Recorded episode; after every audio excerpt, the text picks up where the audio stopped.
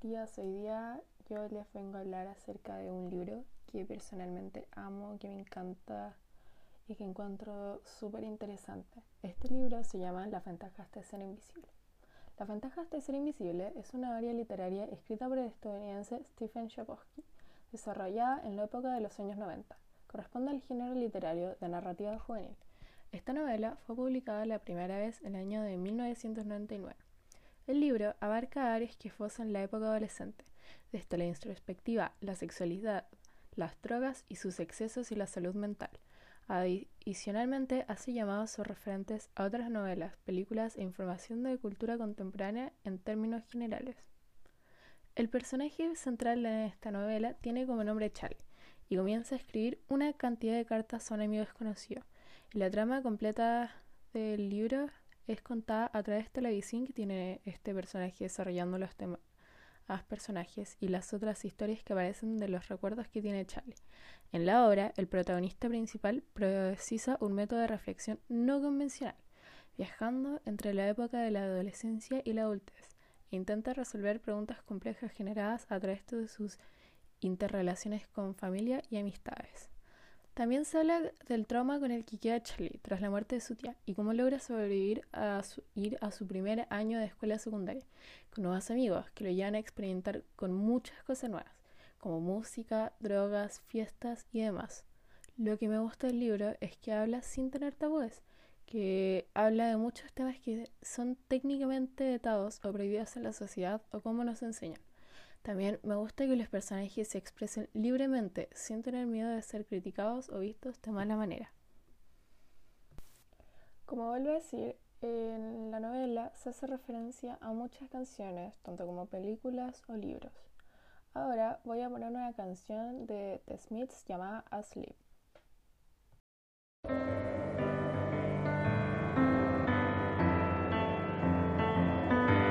Sing me to sleep, sing me to sleep.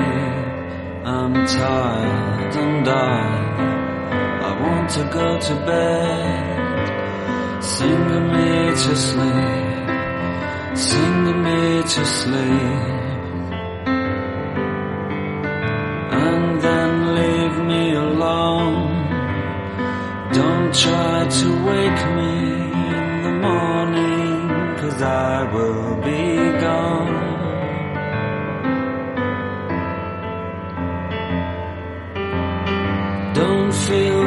Me. I want you to know.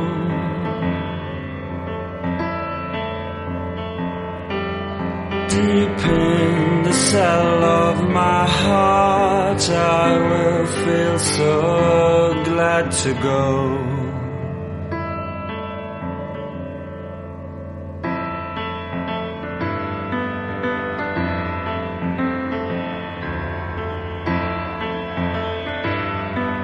Sing me to sleep, sing me to sleep. I don't want to wake up on my own anymore.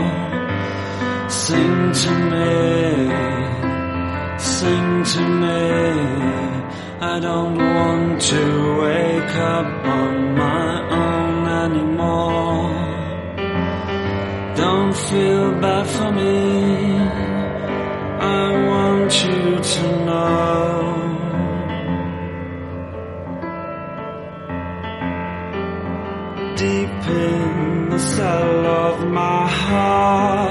I really want to go.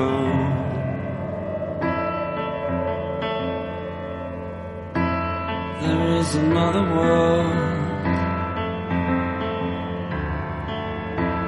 There is a better world. I must be. Where I must be.